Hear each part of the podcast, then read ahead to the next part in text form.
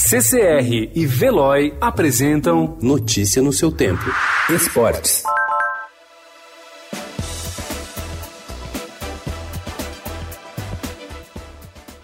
A Turner enviou uma carta no último dia 3 para os oito clubes com quem tem acordo até 2024 para transmissão em TV fechada dos jogos do Campeonato Brasileiro 2020.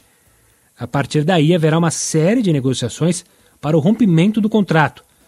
Portanto, é provável que os clubes readquiram seus direitos e os repassem para a Rede Globo.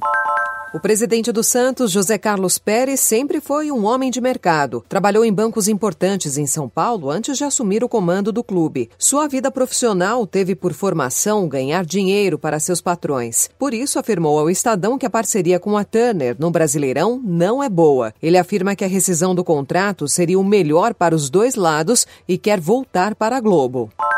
O ex-boxeador brasileiro Acelino Popó Freitas está leiloando o seu cinturão de campeão mundial versão Associação Mundial de Boxe, conquistado em janeiro de 2002 diante do cubano Roel Casamayor, em Las Vegas. Segundo Popó, o leilão vai até o próximo domingo de Páscoa, dia 12 de abril. O melhor lance até agora foi de 40 mil reais. O dinheiro arrecadado será utilizado na compra de cestas básicas para pessoas carentes afetadas pela pandemia do coronavírus.